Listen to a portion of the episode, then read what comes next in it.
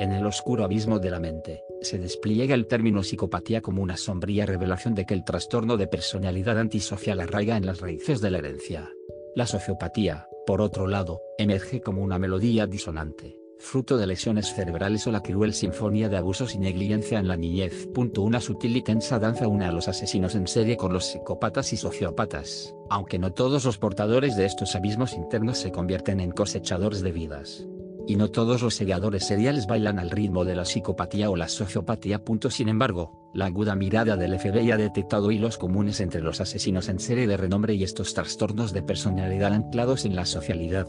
Su análisis destila características compartidas, depredación en el comportamiento, ejemplificado por Iván Milat, cazador de siete almas, la búsqueda de sensaciones, asesinos hedonistas que abrazan la muerte con fervor, como Thomas Min, quien asesinó en 2014 con un brillo asesino en sus ojos, la ausencia de remordimiento, impulsividad y una sed insaciable de control y dominación sobre otros. Jack Kessal, un pincelazo macabro en la galería de estudio. El homicidio de Morgan Lane Sidney a manos de Jack Kessal, de 22 años, destila un eco retorcido de lo psicopático, exhibiendo con crudeza las discrepancias entre estos rumbos siniestros. En el año 2013, Kelsal persiguió a Oxley hasta su morada, donde profanó la dignidad del hombre de 31 años antes de teñir su piel con 28 cuchilladas.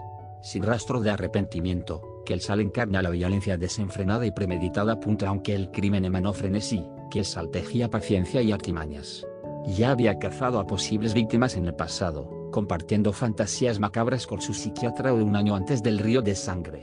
Se dejó llevar por la emoción de hacerlo. El móvil de Kelsal, una maraña de genética desdichada o fragua de oscuridad interior, se alza como un monumento al despeñadero de la personalidad antisocial, la violencia gratuita, un tributo a la autogratificación, desbocado y sin sentido.